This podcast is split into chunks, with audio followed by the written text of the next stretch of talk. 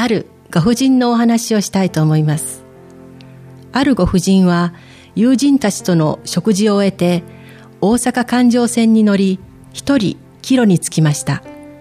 大阪を出て混雑した車内にも空席ができ一息つくことができました。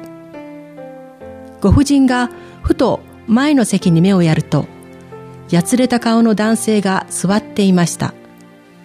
その男性はボロボロの服を身にまとい、髭はぼうぼうで、見るからに不老者風の男性でした。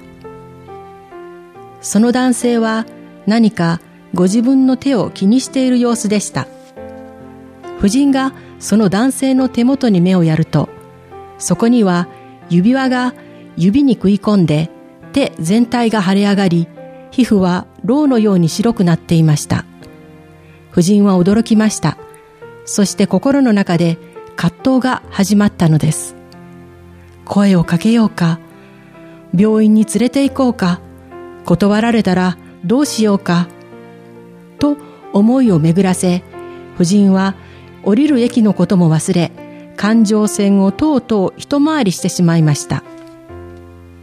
ご婦人は男性に声をかける勇気もなく、後ろ髪を引かれる思いで駅を降りてしまいました。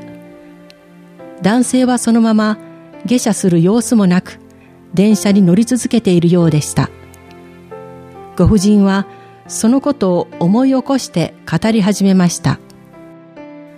私はクリスチャンでありながら人に対して何ら助けの手を差し伸べる勇気がなかった。指の痛みをこらえている男性を目の前にしている間、自分は試されているようであったと。もし再び同じ場面に出会うことになったなら、今度は躊躇なく勇気を出して声をかけてみたいとご婦人は語っています。聖書にはこのような言葉があります。私たちは私たちに対する神の愛を知り、また信じています。神は愛です。愛のうちにいる者は神のうちにおり、神もその人のうちにおられます。私たち人間は本質的には弱い生き物です。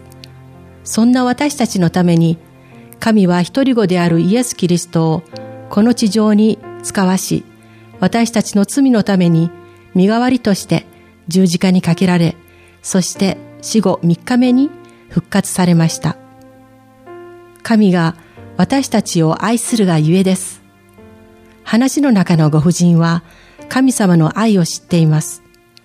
神に愛された人は、その愛を隣の人と分かち合いたいと望みます。神の愛についてお知りになりたい方は、どうぞお近くの教会にご参加ください。